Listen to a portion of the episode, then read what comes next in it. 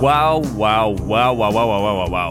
Quel épisode de feu cette semaine. Pour ceux qui l'ont manqué, la prestation live du deuxième étage avec Elisabeth Cardin de Manger le territoire et Marisol Foucault du restaurant chez Edgar. Euh, voici l'enregistrement en direct. Ben oui, avec la foule. On dirait qu'on est comme à la petite vie, quelque chose de même. En tout cas, moi, ça, me fait capoter. Euh, je veux juste vous dire que cet épisode-là, a été magique pour moi puis pour tout le monde qui était dans l'audience. Si vous avez malheureusement pas eu la chance d'être là, on va en avoir d'autres beaux épisodes en direct. Je vous le promets. Donc, Marisol et Elisabeth sont là pour parler de bouffe, parler du futur de la cuisine, mais aussi parler des différents défis des achats locaux. C'est une conversation que j'ai adoré avoir devant un fabuleux public. Donc, je vous souhaite une excellente écoute.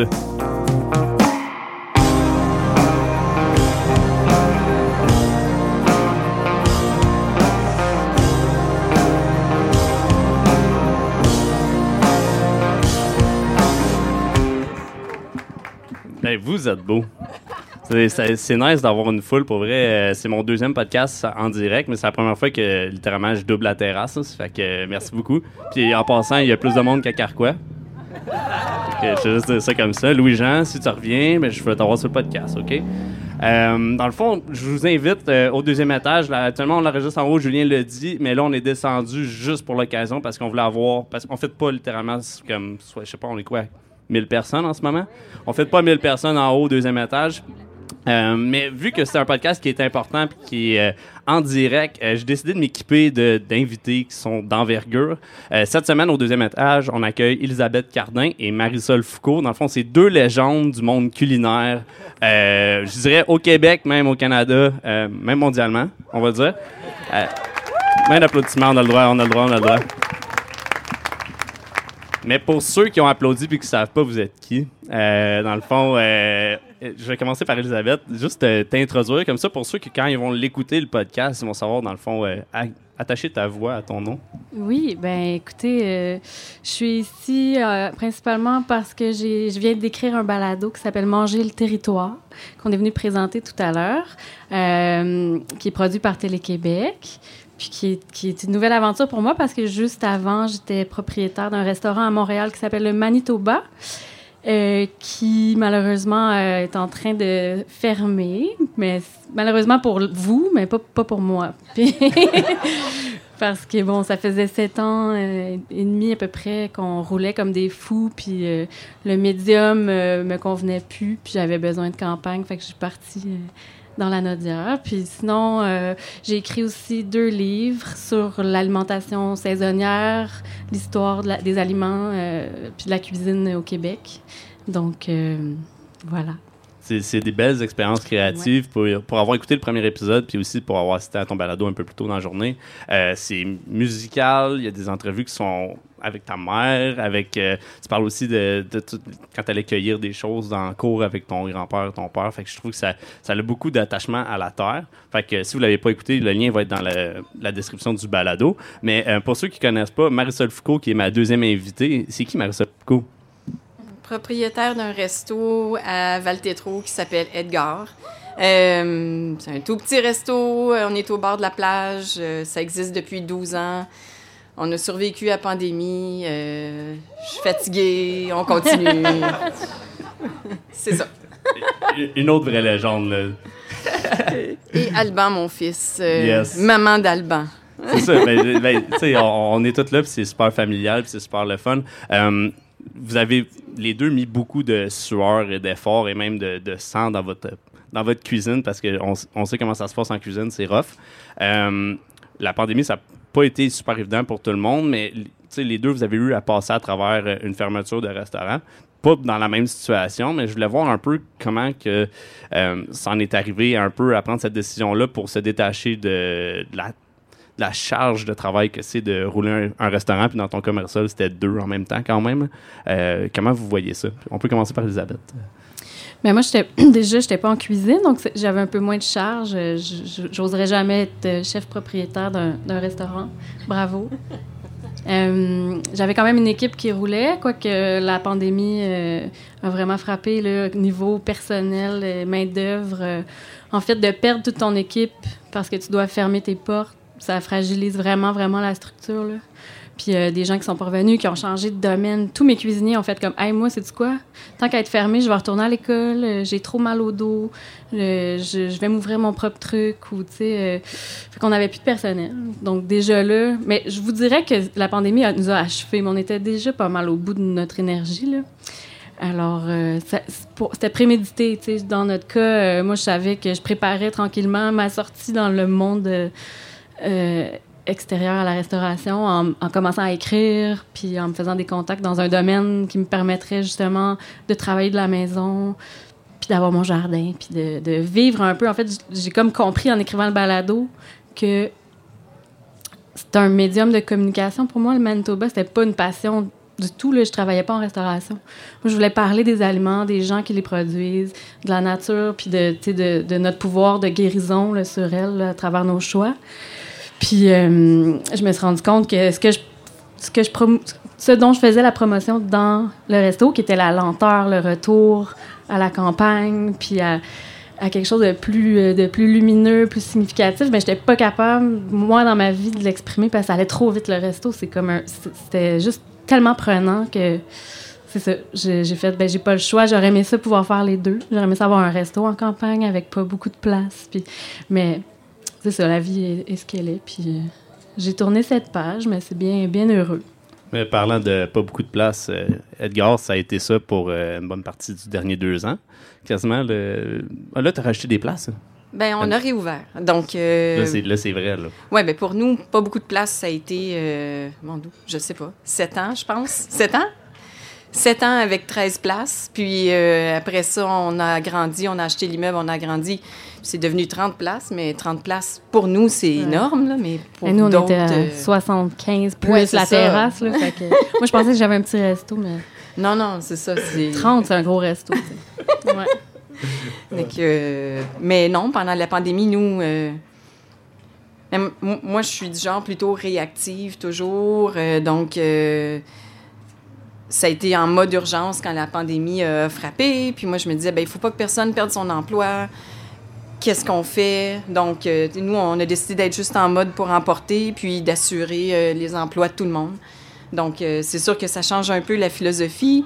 Puis, on a continué deux ans comme ça, puis là, on a réouvert il y a un mois phénoménal. Puis pour vrai, j'admire tous les restaurateurs qui ont eu à se, euh, se relever les manches, mais aussi de se, se redécouvrir dans leur approche, euh, de, de, switcher, de monter des belles assiettes avec euh, des sauces dans le fond, puis des, beaux légumes présentés à, ben tiens, voilà un plat en aluminium, chauffe-le 15 minutes dans ton four à 350, c'est différent, tu sais. Puis j'ai parlé beaucoup avec des cuisiniers, puis c'était ça qui leur manquait le plus, c'était de monter des assiettes, puis on, on s'en rend compte que c'est dans le fond les affaires les plus simples, c'est ce qui nous manquait dans la cuisine. Euh, mais je veux vous ramener un peu plus dans, dans le, le, passé, euh, puis voir de où que votre passion pour la cuisine a commencé. Ça peut, on va commencer par Elisabeth. À chaque fois, je trouve que ça, ça découle super bien, puis ça fait comme un, un flot naturel des choses. Ben moi, la cuisine, ça pas été une passion avant euh, d'avoir le resto. Je voudrais, ben, j'étais une bonne mangeuse gourmande et je suis ouverte à tout. Je mange absolument tout. Mais c'est vraiment euh, ben, je me suis rendu compte que ça venait de ma jeunesse, mais j'ai étudié au Jardin botanique à Montréal aussi en horticulture. Puis j'ai eu un déclic quand j'ai commencé à apprendre à reconnaître les mauvaises herbes pour euh, les désherber parce que c'était des herbes nuisibles, tu sais. Puis en fait, j'avais un guide d'identification que l'école m'avait fourni. Puis, mais j'avais dans ma bibliothèque aussi le guide des plantes sauvages comestibles que ma mère avait dans les années 70 c'était exactement les mêmes espèces, tu sais. Puis j'étais comme, mais quelle absurdité. Je payais pour enlever des mauvaises herbes, mais qui sont comestibles. Puis j'étais comme, où c'est que ça s'est perdu? La, la transmission de l'information, ça a arrêté quand? Puis là, je me suis mis à m'intéresser à justement la, la mort de, de, la transmission des connaissances alimentaires. Puis euh, je me suis mis à cueillir des plantes sauvages comestibles de manière euh, au début pour le plaisir, puis après vraiment plus pour euh, gagner ma vie. Puis j'ai eu envie de faire un resto tout naïvement pour parler de ça. Puis je me suis fait prendre là, par un succès fou avec le restaurant. Je pense que les gens, ça arrivait vraiment dans une période où tout le monde était vraiment intéressé là, à découvrir ce qui se mange comme ça. Puis c'est arrivé juste avant le livre Forêt aussi, qui est comme un best-seller, qui, qui parle uniquement des plantes sauvages comestibles. Fait ça, c'était la base pour moi. Puis de là, ben, j'ai rencontré plein de fournisseurs. Puis ça s'est élargi à l'agriculture euh, biologique. Euh, puis, tu sais, les gens qui essaient de révolutionner le monde de la, de la pêche, de la poissonnerie, des, poissonneries. Euh, donc, ça, ça s'est étendu comme ça sur tout le territoire alimentaire. Mais ça a commencé avec des mauvaises herbes. puis, puis pour vrai, c'est tout le monde appelle ça des mauvaises herbes, mais il n'y a pas de mauvaises herbes. Parce que moi, moi je traite pas mon gazon à la maison, puis ma blonde, elle chiale tout le temps parce que je laisse les mauvaises herbes pousser. Parce que je dis tout le temps, c'est pas des mauvaises herbes, c'est juste des herbes qu'on n'aime pas voir. Ben, ça dépend de ton projet, là. ben, j'ai pas, pas de projet. C'est un golf, c'est peut-être peut-être une mauvaise herbe. Mais pourquoi là, pas mais... golfer dans les mauvaises herbes? Ça, ça, fait, ça fait partie. tester la, la, la, roulade. La roulabilité. La des... roulabilité. des pissenlits. Euh, Marisol, toi, ton entrée en cuisine, ça s'est fait quand même euh, à, la bonne franquette? Mais mon entrée en cuisine, moi, c'était plus un emploi. Euh, ben, c'est ça. C'est un premier emploi qui est devenu un deuxième emploi qui est devenu euh, ma vie. Hein. je dirais que la bouffe, ça a été un peu une passion, mais je suis une personne vraiment obsessive. puis je trouve un ingrédient, puis je vais obséder. Puis c'est ça. J'en dormirai pas pendant une semaine. Je vais faire le focus, euh, disons, je pense à verveine. Euh, je vais dire, OK, ben la verveine, euh, toutes les façons imaginables de le cuisiner, de le présenter, qu'est-ce que je peux faire, qu'est-ce que je peux faire de plus, comment est-ce que je peux le faire autrement. puis là, ben, il va y avoir tout un plat autour de ça. Puis peut-être que les gens remarqueront même pas. Mais tu sais, ça me faisait plaisir de le mettre dans une description de menu. puis je me dis, s'il y a quelques personnes par journée qui le découvrent par fin de semaine ou quoi que ce soit, ben j'ai accompli quelque chose. Euh, c'est sûr que, étant nous plus un, resto de jour, donc euh, les dîners, les brunchs, euh, on n'a pas les gens qui prennent autant le temps, euh, ils se prennent pas un, accord mais 20 puis tout ça, puis de vraiment prendre le temps de jaser avec avec le serveur. Donc, c'est plus rapide. Puis bon, mais ben, on leur donne une petite information à la fois. Puis j'espère que ça fait un déclic, puis qu'ils ont découvert quelque chose. Oui, parce qu'il y a eu, euh, avec, le, avec le déclic de la, pandémie, tout le monde s'est comme reviré à, ouais, OK, là, euh, on n'a plus accès à autant de choses de l'extérieur. Euh, je trouve que c'est un bon problème. C'est genre la belle chose qui est sortie de la pandémie, c'est que là, on se revire envers qu'est-ce qu'on a, nous autres, ici, qu'on peut manger littéralement. Euh, on peut scraper les avocats qu'on a ici pour, euh, je sais pas, se faire une guacamole au pissenlit. Ou, mes, mes, connaissances sont zéro en cuisine, mais si quelqu'un peut me faire une guacamole... exemple. Ouais, OK, c'est un mauvais exemple. OK, parfait. Mais peut-être qu'Elisabeth peut m'éclairer sur euh, un remplaçant ah, de, de l'avocat. De l'avocat, ben, c'est difficile, tu sais, d'à côté le soleil toute l'année, là, tu sais. Ben non, mais c'est plus sur l'aspect tout le monde servirait à OK, ah parfait, qu'est-ce que je peux faire pour supporter local, qu'est-ce que je peux faire pour acheter local? Euh, puis ça, ça, ça, démarre un peu avec l'éducation que vous autres, vous aviez déjà entrepris deux, trois ans avant même que ça, ça arrive. Euh, tu parles des livres que tu as écrits, euh, le balado que tu as parti. Puis même chez Edgar, tu me contais tes histoires de, de, débarquer avec ton pick-up. Ben, pas ton pick-up, juste ton, ton petit camion, puis dire au fermier, ben, remplis ma boîte, puis je vais aller faire de la bouffe avec, puis je reviens, tu sais. comment important ça a été dans les dernières années, dans le fond, de se retourner vers l'achat local? On commence par moi. Oui, oui, oui. ben, moi, ça m'amène à réfléchir à euh, la base qui est connaître nos ressources, ce qui est une chose qu'on collectivement, on pense qu'on connaît la bouffe parce qu'on va à l'épicerie puis il y a plein d'affaires. Mais ce qu'on voit à l'épicerie, dans les supermarchés, c'est la pointe de l'iceberg de ce qu'on pourrait offrir. sais. Puis c'est peurant cuisiner un légume frais. C'est con, là, parce que c'est supposé être un, truc vraiment euh, simple. C'est la, la, simplicité même, mais c'est la chose qui fait le plus peur, je, trouve, aux gens. moi, quand j'ai parlé aux gens, comme, qu'est-ce que je fais avec un céleri rave? Si on, si on apprenait très jeune à déjà connaître ce qui peut pousser ici, quand, à quelle saison, euh, ça vient d'où, euh, comment on le, cueille, comment on le, comment le conserve. Je dis pas qu'on devrait apprendre à nos enfants à devenir des cuisiniers au primaire, mais au moins de se familiariser, tu.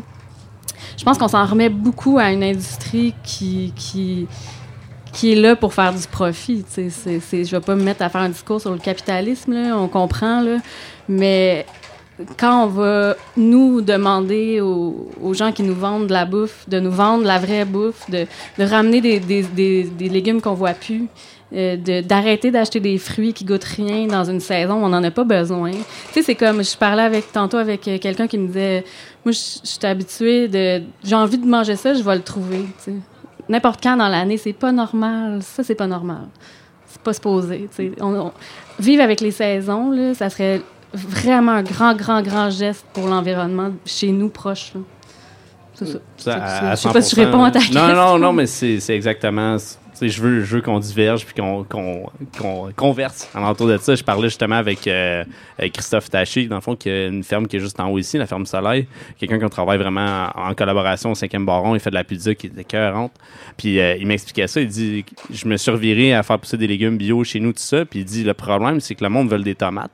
Il dit Des tomates, ça pousse pas ici au Québec naturellement. Tu sais, c'est pas euh, la, la, belle tomate classique. Ils disent ça, ça c'est pas normal. Puis le monde en veut tout le temps. Puis il y a toujours une genre de demande pour des légumes que lui, il dit ben je peux pas je peux pas rouler ça. Moi, là, j'ai des radis en ce moment, c'est ça que je veux. Puis mais au moins, il y a du monde qui veut acheter ses radis. Mais c'est il y a encore une grosse éducation à faire de ce côté-là. Puis justement, ça démarre par vous autres.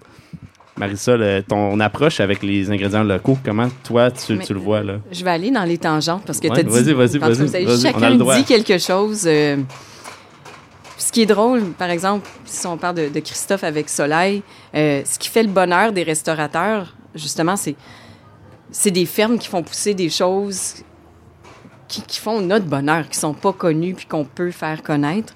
Euh, puis souvent, avec les fermes qui font un plus gros volume ou quoi que ce soit, euh, ils vont faire justement des tomates, ils vont faire des concombres, ils vont faire des concombres anglais, tout ça.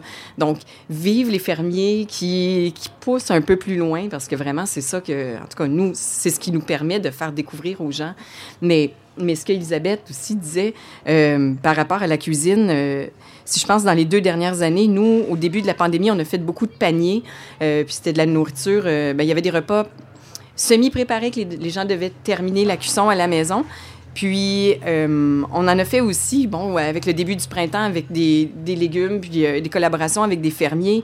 Puis, c'est ce qui nous enthousiasmait le plus. On a fait euh, au moins deux paniers avec plein de produits de ferme. On commandait plein d'affaires des fermes. On disait, c'est winner parce que nous autres, on est vraiment excités. puis, c'est les paniers qui ont moins qui ont moins pogné. En tout cas, on était vraiment fâchés, mais puis je pense que ça revient à ça. Je pense que les gens ont peur. Euh, c'est un peu triste. Il faut pas avoir peur. Là. Moi, j'en ai fait des cours de cuisine euh, euh, au resto.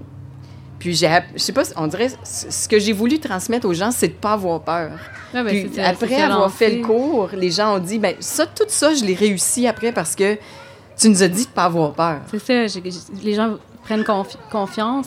Je vais faire un statement que peut-être des gens aimeront pas, J'étais un peu euh, surprise du succès de Cookit et ces, patentes-là. Je trouve ça, je trouve que c'est louable comme idée de d'offrir des plats à préparer avec une recette, avec toutes tes portions. Bon, t'as pas de gaspillage, mais il n'y a pas de gaspillage dans ta boîte, mais il y en a probablement avec le légume que les gens ont coupé puis qu'ils ont mis. Le chou se met à fermenter si ça fait trop longtemps que tu n'as pas ouvert le sac.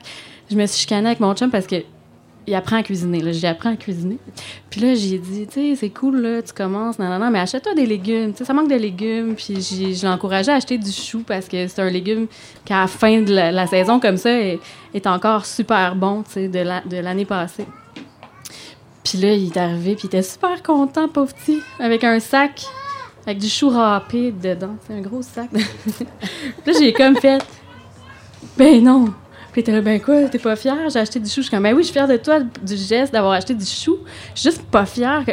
Dans, ça prend un chou puis une râpe. Tu comprends? Puis, tu sais, c'est comme. Puis ton chou, tu peux le garder tout l'hiver. Je comprends pas qu'il y a des compagnies qui font comme, ah, on va vous aider, on va vous râper votre chou, tu sais. Puis comme les compagnies Cookit et tout, c'est le fun parce que tu apprends des recettes, tu apprends à te familiariser avec les saveurs, les, les épices, la sauce, tout ça. Mais tu pas à à réfléchir ton aliment dans toutes ses possibilités. Tu sais, avec un chou, moi, je peux passer deux semaines à me faire des plats différents. J'arrache des feuilles, puis là, je fais un... Tu comprends? Fait que c'est une, une, forme de facilité, mais c'est pas une forme d'aide à l'autonomie. C'était mon, mon, petit... Ah non, mais, mais t'as raison. Pour ces compagnies-là, on s'entend que c'est pas payant que tu deviennes autonome. Le but, c'est tu, Ben, tu sois c'est ça. dépendant. Mais euh, encore là, ça, ça- on dirait que c'est comme une, une constante dans mon discours à chaque fois que je parle, parce qu'avec la bière, c'est exactement la même chose. On dirait que les gens ont peur de, de découvrir, mais d'un coup, qu'ils commencent à découvrir, là, on dirait que oups, tout d'un coup, il y a comme une genre de petite éducation qui se fait par par les gens eux-mêmes en premier, c'est sûr, parce que là, ils découvrent des saveurs, ils goûtent des choses. Puis je dirais que ça pourrait être peut-être la seule chose positive que ces, euh, que ces trucs-là peuvent te donner, c'est que oui, tu apprends à cuisiner, mais là, tout d'un coup, tu as tes cuts qui sont toutes préparées, oui, mais à un moment donné, tu te dis, ben, je vais l'essayer tout ça, tu sais, j'ai reçu du monde à soir, puis j'en ai Mhm. pas assez de choux euh, coupés, mais je vais le couper moi-même, puis après Ouais. ça, des, Ah oui, des puis fois, ça prend d'apprendre, juste un petit c'est vraiment, vraiment stimulant d'avoir trois, quatre patentes dans ton frigidaire, puis d'en faire un plat presque gastronomique, tu sais. Puis je pense juste, là, à les retailles, là. Mettons, tu te fais, euh, tu coupes des carottes, tu coupes tes oignons, tu sais, c'est beau le compost, mais garder tout dans un sac Ziploc, dans le congélateur, là, puis à un moment donné, les autres poulets. Puis quand le sac est plein, là, vous faites un bouillon avec ça, puis ça va être le meilleur bouillon de votre vie, puis c'est des vidanges, tu sais. On sait pas ça, on n'apprend pas ça, puis je pense que ça serait la base, là, pour euh, retrouver une espèce de souveraineté alimentaire. clairement ça. Puis, de, de tout ça, suivre le gris des saisons quand tu es en, niveau restauration, comme suivre des recettes, c'est quoi le défi qu'il y a de. Justement, tu deviens pas. Ouais, tu deviens comme un peu dépendant de ça, de OK, qu'est-ce qu'il va me donner cette semaine, le fermier? Euh, c'est quoi le défi que ça, que ça l'offre? Vu que, vu que tu es encore en, en resto, euh, Marisol, que- qu'est-ce que ça t'apporte, toi? C'est sûr que ça amène une créativité qui est, qui est euh, je dirais, quasiment surhumaine. Mais euh, puis aussi, je sais qu'à la drive que tu as, c'est ça qui te carbure aussi. Mais quel défi que ça te donne, toi? Ben, en ce moment, ça donne beaucoup de frustration là, parce que là, tu vois d'autres restos qui mettent des trucs sur Instagram avec des asperges, puis c'est pas vrai qu'il y en a. Il y en a pas. Ils commencent à sortir. La salicorne. oui. Lol. Euh, Ah on, a, on, a, on a des bouts croustillants, là, c'est bon. euh, mais non, mais la créativité forcée, ça, ça dépend. Je sais pas comment dire. Il y a toutes sortes de cuisiniers. euh, puis, tu sais, moi, dans mon cas, disons, moi, ça me prend une équipe solide. euh, ça prend une équipe sautée. euh, puis, on- je pense qu'on on a de la joie quand on se donne des défis. Puis là, on- voir le printemps arriver, c'est ben, c'est pas que c'est le début d'un défi parce qu'on fait un défi tout l'hiver à utiliser d'autres produits justement qu'on garde au frigo tout l'hiver, puis comment trouver une autre façon de le présenter, puis que ça soit le fun. Euh, mais le printemps, c'est justement c'est comment utiliser des asperges pendant sept semaines de suite. Mais c'est pas sept semaines, là, mais peut-être six semaines de suite, puis que la dernière semaine, tu sois encore motivé. Euh, nous, on change le menu à chaque semaine. Fait que c'est- c'est c'est comme, je sais pas, c'est... Sept recettes d'asperges différentes. Let's go. Tout l'été, let's go! On, on en punch tout l'été, idées, on fait des puis- smoothies, on, peu importe, là, on le pitch. Ben, c'est- je trouve que c'est ça qui est la beauté un peu de, de te retrouver avec. C'est ça qu'on a, puis il faut faire avec Mm. ce qu'il y a. Mais en Euh, même temps, si je peux euh, ouais, vas-y, vas-y. nuancer, Oui. parce que euh, il y a aussi le problème inverse, il y a aussi l'agriculteur qui sait pas trop là, ce qu'il qu'il doit faire. Si je fais un truc trop funky, je vais être pogné avec.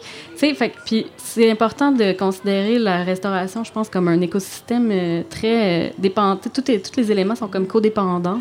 Puis nous, ce qu'on avait trouvé le fun, c'est justement, puis toi, tu vas avoir la chance aussi de rencontrer ton, ton monde, tes fermiers qui viennent, puis bon, tu connais par leur nom, puis ça, c'est très valorisant. Mais de dire, hey, Mathieu, toi, peux-tu me faire pousser, euh, genre, euh, du, du cerfeuil tubéreux, là, que tu trouves nulle part? Fais-moi-en tant, je, m'engage à te les acheter. Fait que là, lui, il est comme, oh, OK. Puis là, il, développe une expertise, puis il va peut-être en passer un peu euh, en tasting à d'autres places qui vont faire, ah. Tu sais, fait que, lui, il n'a pas, pas peur de perdre son stock. Toi, tu t'es engagé pendant une saison à développer des recettes avec, avec cette chose que tu présentes à tes clients. C'est comme ça que, la roue tourne. c'est ça, c'est important aussi. C'est cyclique, puis c'est quelque chose qu'on voit euh, tranquillement, pas vite, arriver dans le monde de la bière aussi, parce que en ce moment, on est, vraiment tripeux de tout ce qui est euh, New England IPA, tout ce qui peut goûter le jus de fruits dans le tapis, puis on achète nos houblons de la Nouvelle-Zélande, de, de- la côte ouest aux États-Unis, puis c'est tout, c'est toutes des belles choses, ça goûte super le fun, puis ça donne, euh, une expérience gustative à tout le monde, ça amène plein de monde dans le monde de la bière, sauf que c'est du stock qu'on peut pas faire pousser chez nous parce que c'est toutes des choses qui ont été brevetées. Fait que les, les fermiers peuvent pas faire pousser ça ici, mais c'est que ça l'amène cette facette-là aussi à nos industries ici. Dans le Pontiac, on a trois, quatre houblonnières qui sont là, qui roulent dans le tapis puis qui essaient de se, se développer, mais c'est que ça prend aussi des brasseries puis des buveurs de bière qui vont dire, ben moi, je suis d'accord Tu fais que... pas ça dans le beurre. Là. Exactement, Je comme je vais en prendre. genre on va t'en acheter ton- de ton cascade, il est bon cette année, puis de- d'essayer de, supporter ce monde-là, puis on va en faire des recettes de, de bière qui vont implémenter justement le houblon que tu as fait pousser cette année, puis de juste continuer à redonner cette roue-là, puis dans le fond, là, c'est le temps que je plug la transistor, si vous ne l'avez pas essayé encore, allez l'essayer. Parce qu'elle est vraiment bonne. Une petite American Pale Ale qu'on a brassée avec des houblons qui viennent justement du Pontiac, euh, des fermes du Grand Calumet, si je me trompe pas, puis j'ai oublié l'autre. Euh, Lupuline? Lupuline. Merci Dimitri, t'es le meilleur. Euh, fait que ça, part de là, ça part du support local, du monde qui dit j'accepte de manger ton assiette avec euh, peu importe ce que tu as mis dedans, avec des ingrédients qui sont locaux, puis les mêmes choses pour ce qui est de la bière. Euh, si on fait rouler cette roue-là tranquillement pas vite, ben on va devenir éventuellement autosuffisant.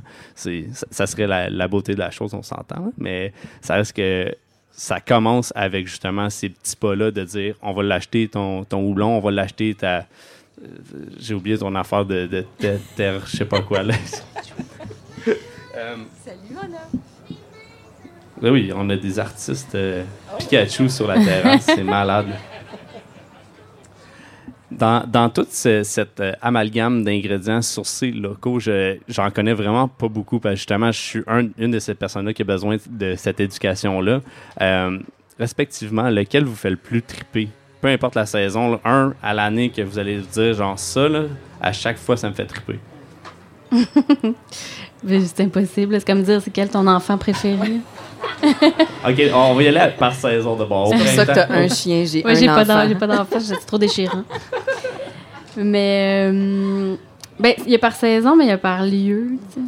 Tu me Ah. demandes la même question, euh, Ah, OK, oui, c'est vrai. Là. c'est à Côte-Nord ou au Bic ou C'est- il y a- chez je vous, dire, c'est chez vous, au printemps, qu'est-ce qui pousse? Chez nous, il y a de la morée blonde sur mon terrain, puis j'avoue que j'étais assez fascinée. Euh, en fait, tout, tout qui arrive, c'est c'est tellement une fête, là. Quand tu les connais, puis tu les attends, puis tu sais, moi j'ai des asperges chez nous, je savais même pas, j'étais arrivée, j'ai sur- j'ai découvert mon terrain l'année passée, puis il y a des asperges, il y a, il y a des, il y a des morilles blondes. Quand est-ce que tu as des morilles dans ta cour? Mais sinon, toutes les, toutes les choses de bord de fleuve, moi je suis une grande fan euh, de la salicorne qui est la plus connue, là, mais le kakiyé, là, qui est une plante dans la famille de la moutarde, qui, qui s'apparente vraiment au wasabi, c'est quelque chose d'extraordinaire quand tu bouffes ça. Comme tu dis, voyons qu'il y a ça chez nous, puis qu'on qu'on l'utilise pas pour se faire une pâte de réfort ou une sauce. Ou, ouais, ça, c'est, ça, je tripe bien gros. Toi, Marissa, là, qu'est-ce qui, qu'est-ce qui te fait triper, hein, à part les asperges en ce moment? Non, pas tant que ça, les asperges. Euh, euh, je sais pas, là. Je pense, puis je pense. Puis c'est parce plein, que là. il y en a plein. Puis je peux faire comme un peu une parenthèse, pas une parenthèse, mais une comparaison. J'ai travaillé comme pendant quelques années au Wallax, là. Puis euh, c'est un magasin de fourniture d'or. Puis à chaque fois qu'il y avait un nouveau, une nouvelle couleur, un nouveau tube de couleur, on était tellement excités, là. Euh, puis là, il fallait que tous les employés achètent cette couleur-là. Mais je me sens comme ça avec les légumes. tu sais. C'est... euh, puis, je pense Mais que je pense je- que c'est quand tu, quand tu te prives euh, pendant. Oui. euh, Quand tu t'obliges à un, un régime local euh, saisonnier, la privation fait en sorte que quand les choses arrivent, peu importe c'est quoi, tu vas être tellement content de le retrouver parce que c'est comme le, le renouveau, l'été qui s'en vient. Puis, puis jusqu'aux dernières récoltes, là, moi, j'ai autant de fun à découvrir le- la première plante ou le premier légume du jardin que, que le dernier bulbe que je vais récolter qui va me durer tout l'hiver. En fait, c'est d'apprivoiser ça comme c'est ça la normalité. Puis tu vas toujours être heureux. Tandis que quand tu es habitué, tu vas juste être déçu par le goût parce que c'est pas supposé être ici à ce temps-ci de l'année. tu sais. Parce que chaque plante a, son, a sa façon d'évoluer, puis je- j'essaie de le comparer un peu avec le houblon parce que c'est ma seule référence en ce moment. On s'entend, mes connaissances de bière sont plus élevées que mes connaissances de bouffe. Ce qui pousse en arrière de chez nous, c'est du raisin Concorde, puis c'est. Il y a des pépins, puis ça goûte le jus Welsh. Fait qu'est-ce que je fais avec ça? Ben, une bière. Ouais, mais j'ai essayé de faire du vin avec, mais je l'ai oublié dans mon sous-sol, il est encore là.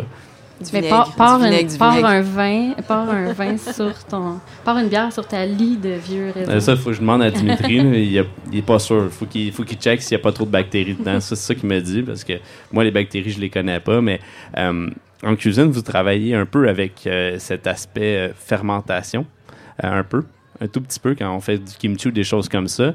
Euh, J'aimerais ça en, en apprendre un petit peu plus parce que hier, j'ai pris un shooter euh, vraiment cool. ok. À Montréal, il y a une place, euh, ça s'appelle Melon, Brasserie Melon. C'est c'est des amis à nous autres au 5e baron. Ils ont un shooter là-bas, c'est dans le fond gin, puis tu prends un morceau de kimchi après. C'est la meilleure affaire sur la terre. C'est incroyable. En tout cas, les autres, ils ont viré une grosse brosse là-dessus, mais du kimchi, comment ça marche? J'ai la question parce que j'ai deux chefs, alors deux personnes de cuisine vraiment expérimentées. Comment ça fonctionne? Tu mets ça dans une grosse bine grise. Euh, tu mélanges avec plein de piments forts. Euh, tu oublies ça à la bonne température. Tu l'oublies, mais à la bonne température. C'est quoi la bonne température? Une vingtaine de degrés Celsius, quelque chose comme ça? là? Fermentation stère. Mais juste quelque chose que l'inspecteur alimentaire aimera pas. Ouais, ça, c'est sûr que si on embarque le MAPAC là-dedans, on n'a pas, fini. Là. T'as pas le droit de faire de la crème fraîche, ça existe pas, ça existe juste à l'épicerie. Ouais. Mais le, ben, la lactofermentation, nous, on en faisait avec. euh, ben, c'est sûr qu'on ferait pas du kimchi parce que, bon, les saveurs, euh, le profil aromatique ne fit pas avec euh, ce qu'on faisait, mais de la fleur d'ail, de la carotte, on faisait des têtes de violon, des, puis en fait, le principe, c'est que, ben, je suis vraiment pas chef, mais si je comprends à peu près, c'est que tu mets un peu de sel dans de l'eau, puis tu mets ton aliment dedans, puis tu l'oublies.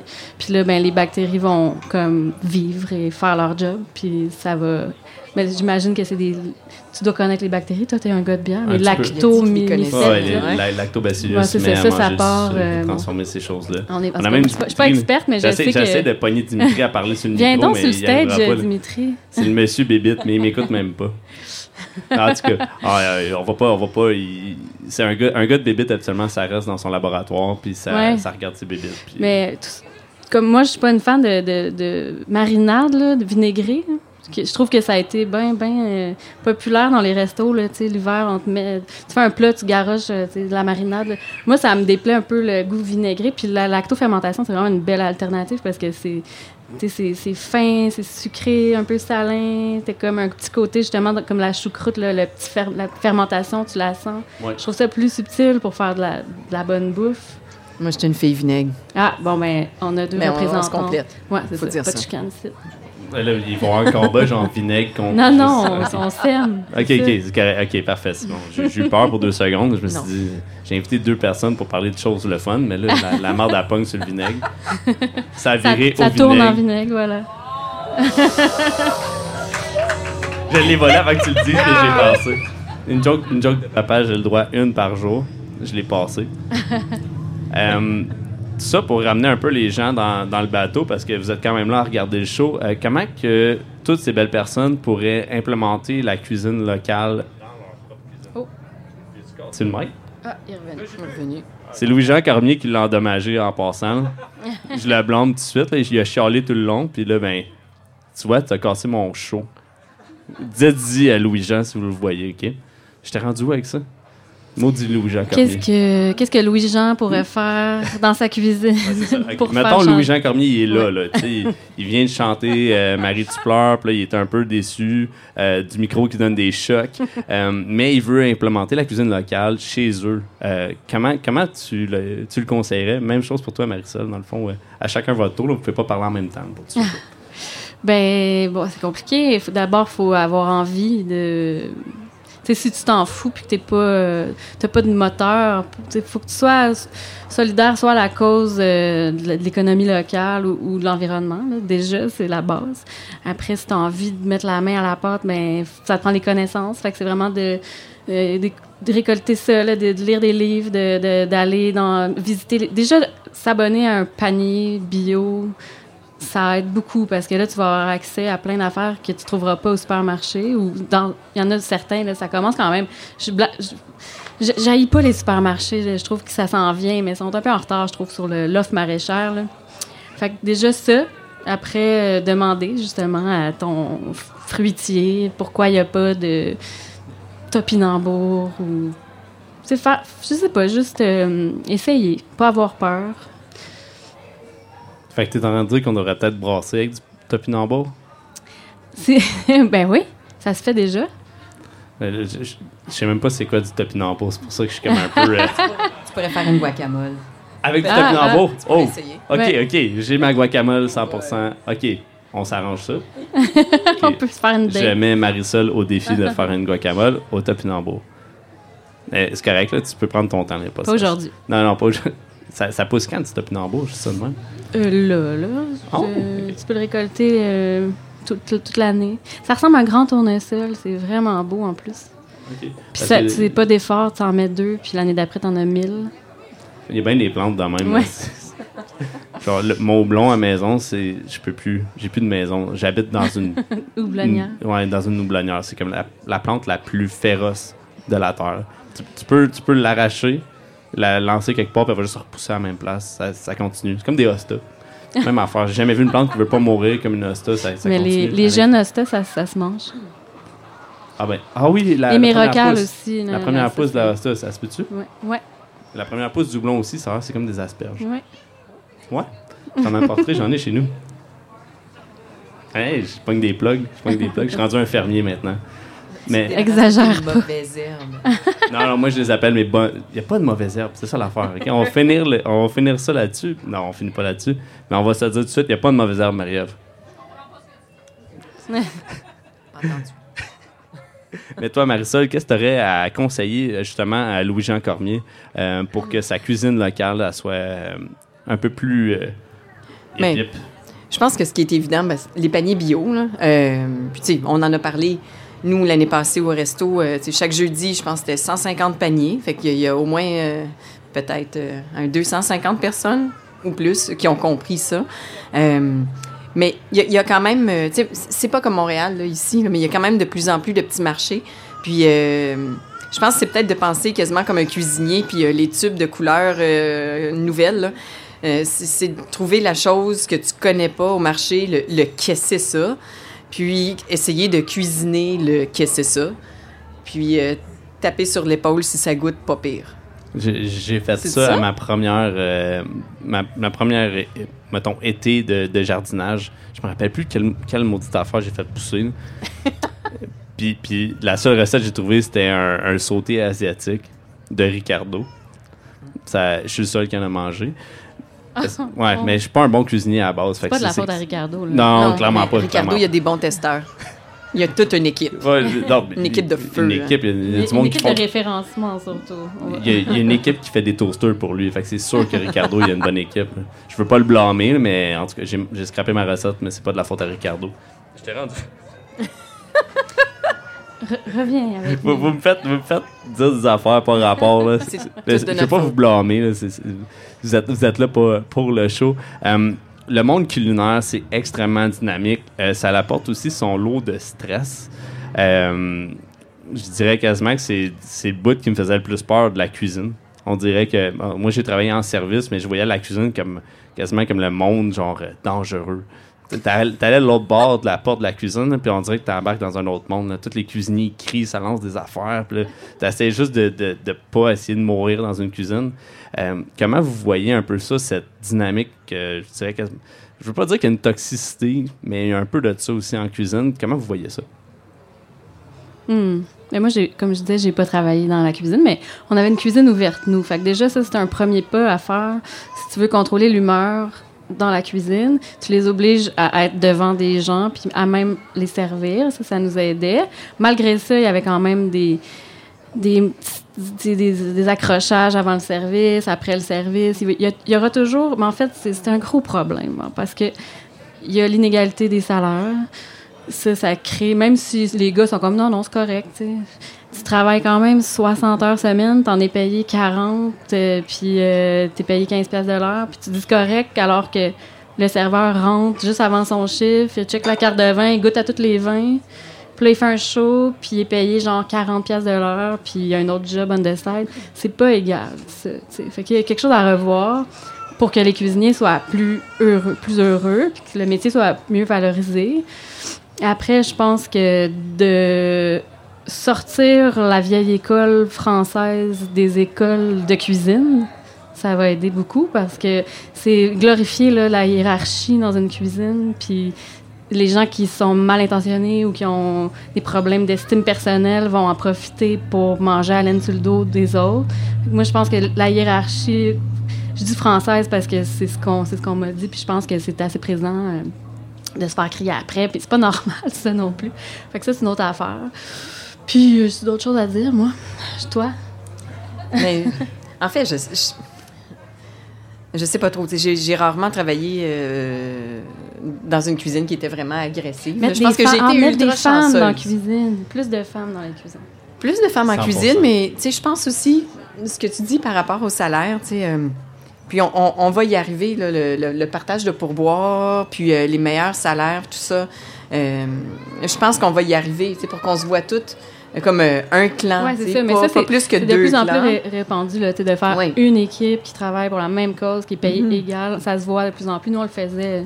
Mais le partage de pourboire, tu sais, c'est- vraiment un truc, euh, comment dire, c'est euh, pas gouvernemental, mais c'est notre province, c'est provincial que, que c'est un problème. Puis là, ben, j'espère qu'on va y arriver. Mais l'autre affaire, c'est que le, changement de répartition des pourboires doit être voté par les, Oui. a- les, les Les employés à pourboire. Fait qu'il n'y a pas un serveur qui va être comme Ah, moi, je suis prêt à te donner la moitié de mon petit. Les nôtres.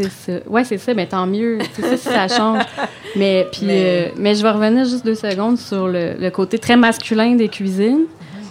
Ça tend à changer aussi, mais je pense que comme dans toute chose, euh, euh, la gestion masculine, Élodie, on en parlait l'autre fois. La gestion masculine est très linéaire, alors que la gestion féminine est très circulaire. Puis je pense que la hiérarchie des cuisines, ça, ça vient beaucoup du fait qu'il y a beaucoup d'hommes.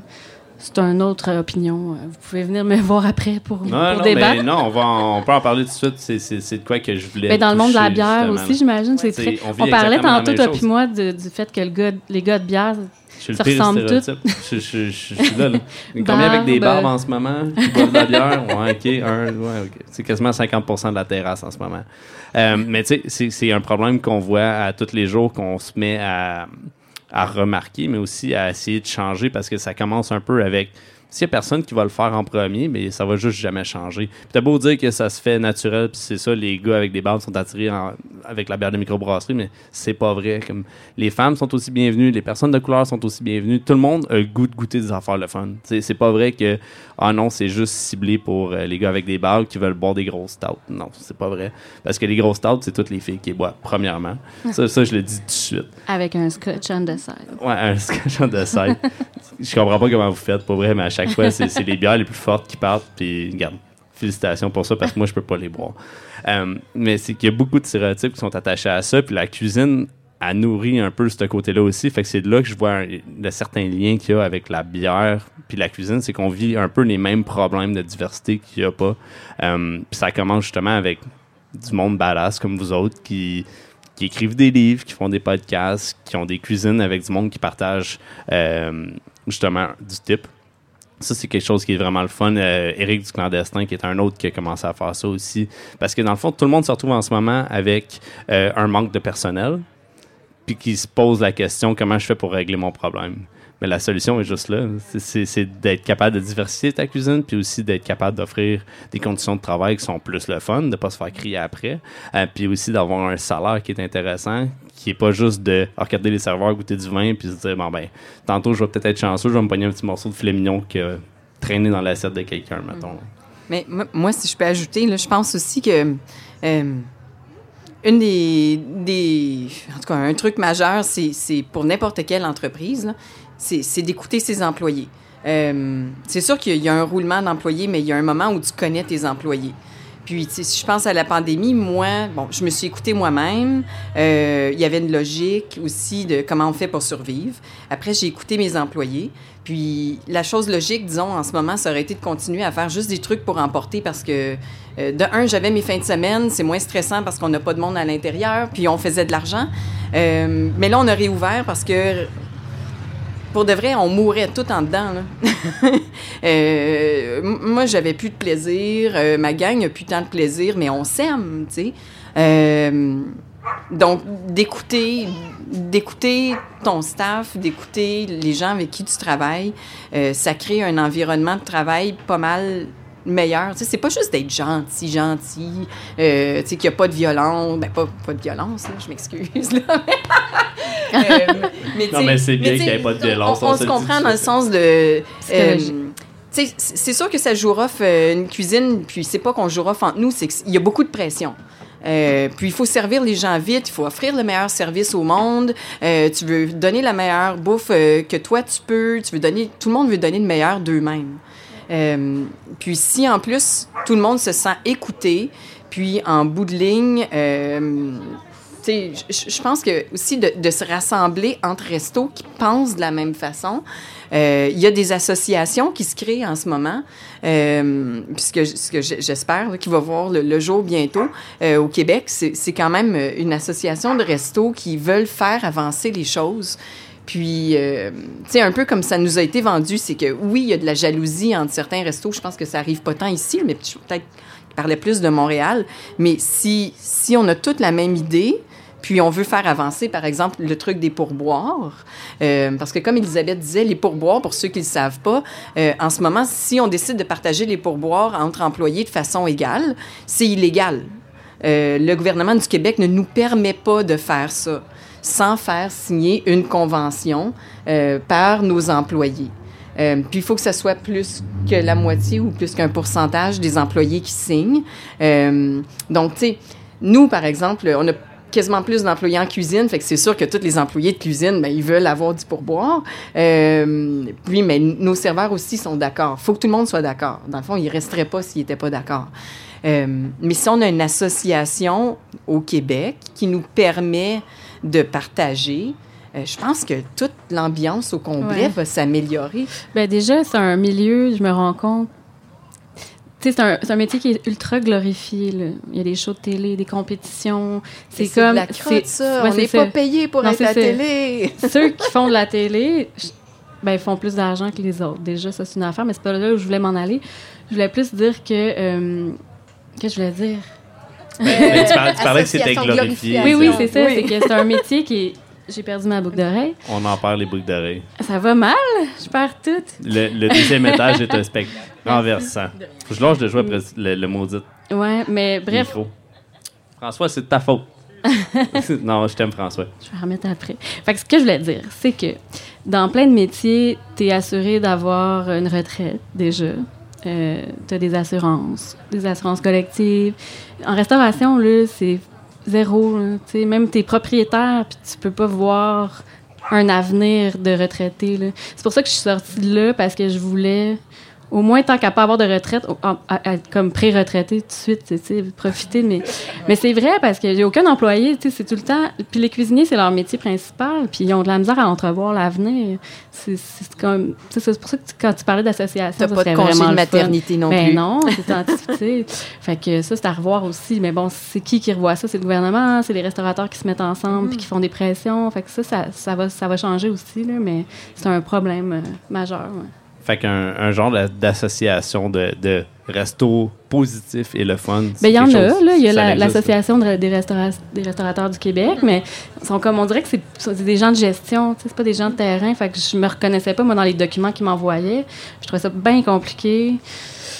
Fait que c'est ça, ça prendrait peut-être justement, comme tu dis, des gens de terrain qui sortent de la restauration puis qui, qui font une mission, qui se donnent la mission de remettre de l'ordre là-dedans. Je le ferai pas, moi. Euh, je, te regarde, tu as écrit un livre, deux livres, de ton balado. Puis là, si t'as rien à faire dans le, dans le prochain un an, ça se fait. on peut t'arranger ça. je mets pas de pression du tout. C'est correct. On, on, on, on, y pense. On y pense. Euh, dans, dans, ce beau balado qui est le deuxième étage, je prends tout le temps un peu le, dernier 15 pour euh, vous donner comme à vous. Dans le fond, vous avez déjà un micro en avant de vous autres, mais pour parler de quelque chose qui vous fait triper en ce moment. Ça peut être n'importe quoi. Juste donner comme un, un, front stage, un spotlight à quelque chose qui, que vous admirez en ce moment. C'est super simple, mais c'est la question qui tue. Littéralement, tout le monde, tout le monde se. À chaque fois. Ben là, c'est ça, tu la poses pas d'avance, hein? non, non, vraiment pas. c'est une on question surprise parce qu'elle fait réfléchir. C'est ça qui est important. Même ceux qui l'ont écouté puis qui arrivent au podcast, Moi, j'ai que je la répondu au pose. dernier podcast. Fait qu'il Ah, faut que je trouve une autre. une autre réponse. affaire. Ouais, c'est ça. Ben, je peux répondre en attendant. Ça va Ah donner- non, je vais te donner la chance. Je vais répondre avant toi. Vu que tu as déjà répondu, Marisol, on, on peut peut-être te donner une chance, mais Mais mais. Elisabeth, pas de chance. Ben moi, je, je vais faire, euh, je, je vais faire quelque chose de très d'adon. Je vais, je vais parler du monde du balado.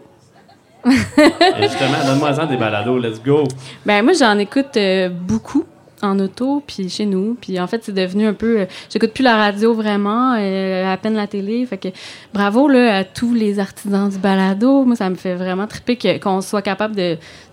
Surtout au Québec, là, je trouve que c'est fort. Puis on peut toucher à tellement... Moi, j'ai découvert tellement de sujets qui m'intéressaient pas, mais comme à travers le balado, avec une animation casual ou avec une belle réalisation, je, je tripe vraiment sur ce médium-là. Puis le festival, je savais même pas que ça existait avant d'en écrire un puis d'y être invité. Fait que bravo à tout- toute l'équipe là, euh, de, de cet événement extraordinaire. Puis c'est ça. C'est têteux, mais c'est vrai. euh, Ouais. ouais. T'aurais pu dire que la bière était bonne, là, mais là, ça, tout le monde dit ça à chaque fois. Fait que c'est, j'aime Ah, ça non. que tu plugues. Moi, j'aime pas ça tant que c'est la bière. Ouais, parce que t'as le Elle droit. est bonne, ma bière. Mais... Ouais, mais si tu l'aimes pas tant que ça, c'est correct, on va te donner de l'eau après. là.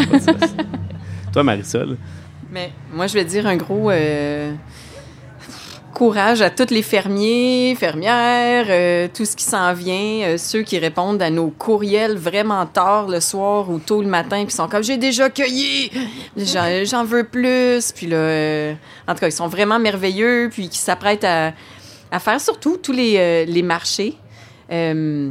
Puis encore une fois, nous, ça fait, ça fait longtemps, longtemps que, je sais pas, quand on avait l'autre resto, qu'on a le deuxième resto, euh, on avait une ferme avec qui on faisait affaire tout le temps.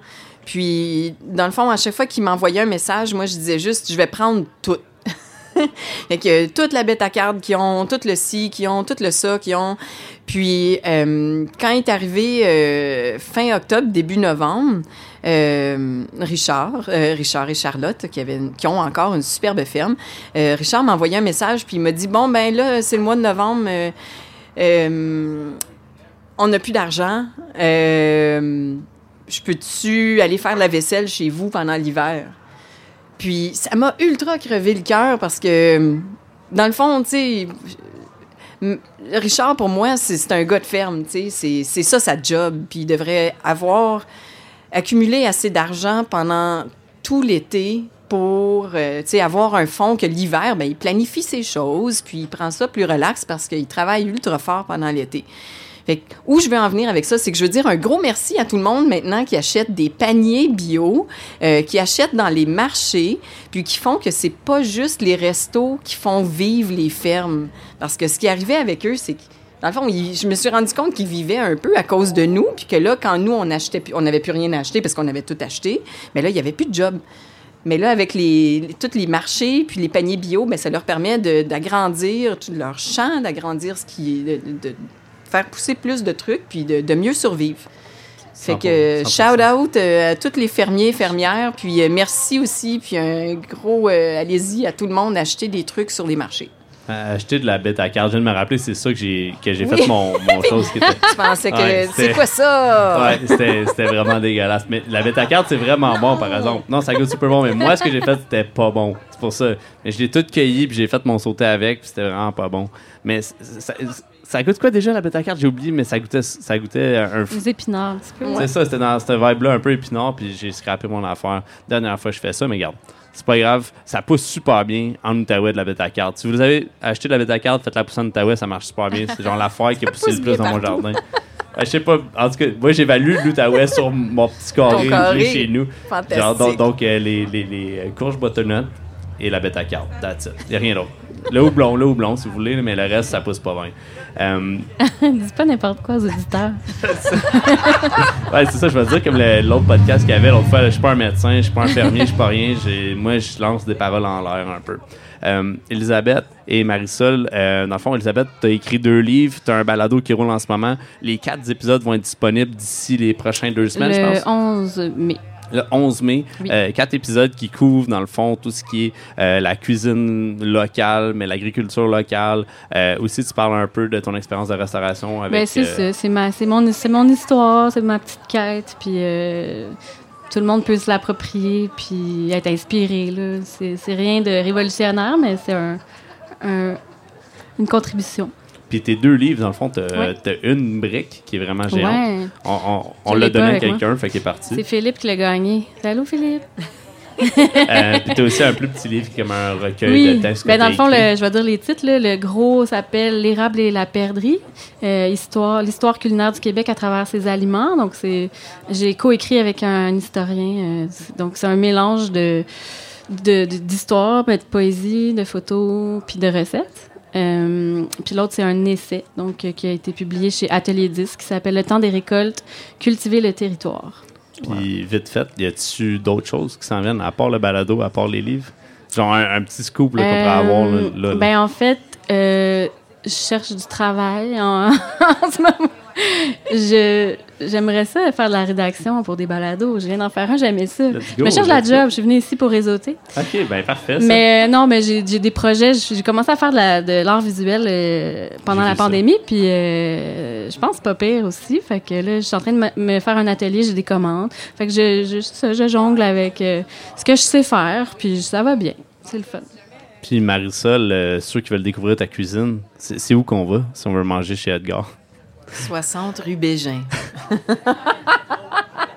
Allez-y, allez-y, le brunch est de retour en plus.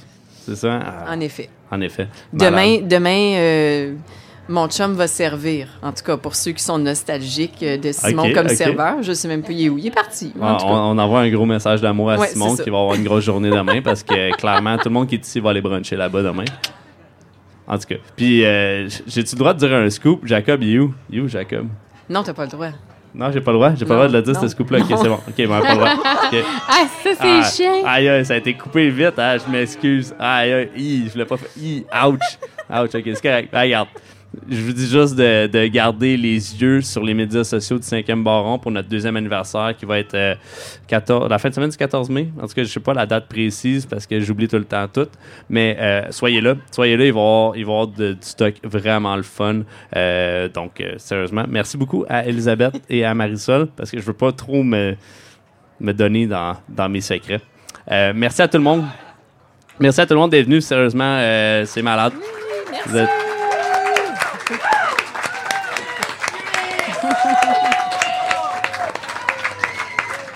Tiens, Louis-Jean, t'as pas eu autant de monde. Ah ben, c'est correct, là, mais Louis-Jean, si tu reviens, sérieux, je veux, être- je veux que tu sois sur mon podcast, là, mais je te donne plus de choc électrique, promis, promis.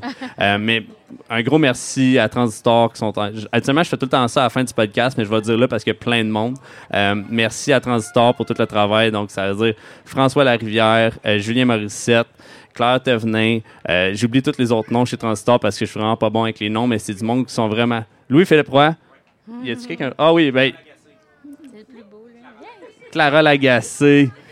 Puis il y a aussi Maude qui est fucking génial avec son balado Synthèse euh, numéro 3. Si vous avez jamais écouté Synthèse, là, c'est malade. Puis Maude, elle a fait le troisième, puis c'est super le fun. En plus, ouais, elle va gagner un prix.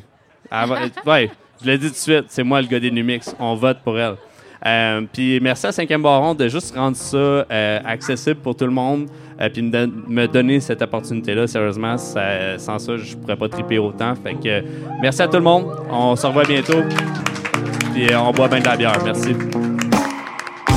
Donc, on vient d'entendre Elisabeth Cardin et Marisol Foucault. Un gros merci d'être passés dans le cadre du Festival de la radio numérique. Euh, C'est encore un grand plaisir d'avoir reçu tout le monde dans le deuxième étage. Pour une première fois, euh, il y avait, je pense, 1500 personnes en direct à Elmer. C'était malade, bien raide. Et tout ça sans oublier Transistor, qui sont encore une fois une pièce maîtresse dans ce qu'est le deuxième étage. Un gros merci pour tout le travail que vous avez fait. Merci à toute l'équipe pour avoir mis ensemble ce fabuleux festival. Un gros merci aux Hawkeys pour la trame sonore.